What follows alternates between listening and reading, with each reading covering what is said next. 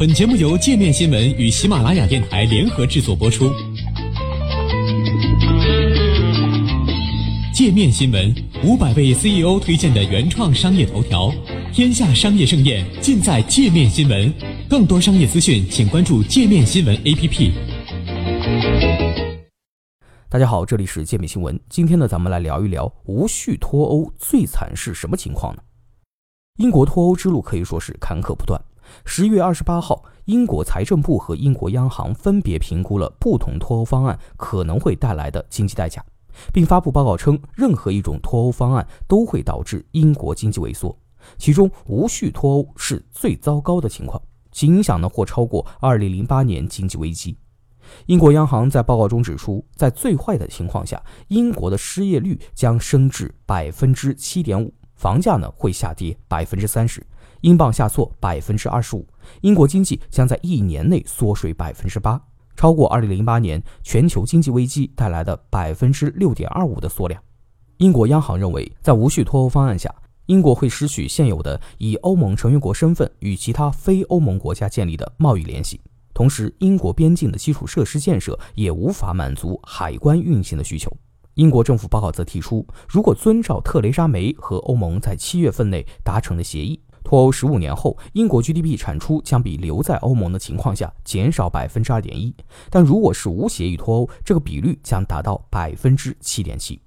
而在未来欧盟对英国净移民数量降至零的情况下，对经济的损害则会加剧，硬脱欧带来的经济产出萎缩将达到百分之九点三。一些与欧盟有紧密贸易往来的核心领域，包括汽车、化学品和制药行业，会受到尤其严重的冲击。长期跌幅可能会超过百分之二十，而在英国的十二个地区中，受冲击最大的是北爱尔兰地区。而即便仅仅是在破坏性脱欧方案下，英国 GDP 将下降百分之三，失业率将升至近百分之六。所谓的破坏性脱欧是指英国和欧盟间的贸易关税和其他壁垒即可生效，五年内双方不会签订任何新贸易协定，但同时英国保留以欧盟成员国身份签订的其他贸易协定。然而，即使英国最终没有走出无序脱欧这最坏的一步，脱欧对英国经济的打击也无可避免。根据英国央行的报告，特蕾莎梅的脱欧计划会带来新的贸易壁垒，最终导致2030年英国经济总量较现有预期低百分之零点七五。但英国经济也并非毫无希望。如果特蕾莎梅能够通过谈判，使得未来英国与欧盟贸易关系不涉及海关检查与规则壁垒，英国经济可能仍能实现百分之一点七五的增长。英国政府报告并未列明特蕾莎梅脱欧计划的具体影响，但承认其对英国经济的消极作用。但英国财政大臣哈蒙德强调，如果脱欧进程完全按照特蕾莎梅的计划进行，这些影响完全是可控的。特蕾莎梅的脱欧计划是一颗英国企业急需的定心丸，计划中包括一个两年的过渡期，期间针对企业的各项贸易规则将保持不变。这也意味着欧盟和英国将在金融服务、交通和能源等领域的合作方面保持紧密联系。据美国有线电视新闻网 CNN 报道，英国政府的预测报告是建立在一系列假设上的，包括英国拥有与其他主要经济体，包括美国达成野心勃勃的自由贸易协定的能力，但这一切都还是未知数。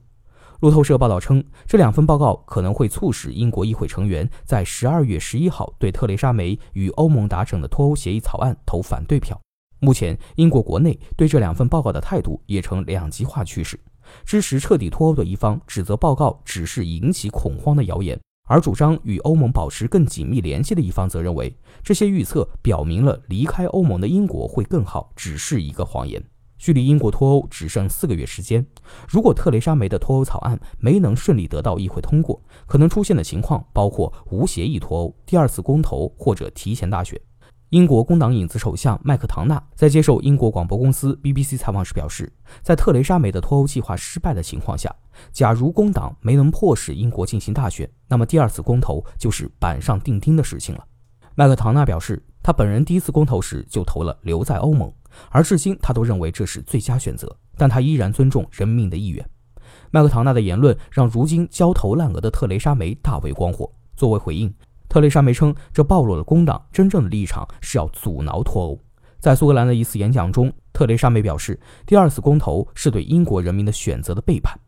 特蕾莎梅同时也对英国下议院议员表示，在明年三月二十九号之前，英国不会有时间进行第二次公投。否则将扩展里斯本条约第五十条，延迟脱欧或无协议脱欧。里斯本条约第五十条是任何国家希望脱离欧盟需要遵照的行动计划。实际上，英国国内呼吁进行第二次公投的声音从未停息。上个月，支持进行第二次公投的人们在伦敦街头进行游行。周三，英国《每日邮报》对一千零三十名选民的调查显示，有百分之四十八的人支持进行第二次公投，百分之三十四的人选择反对。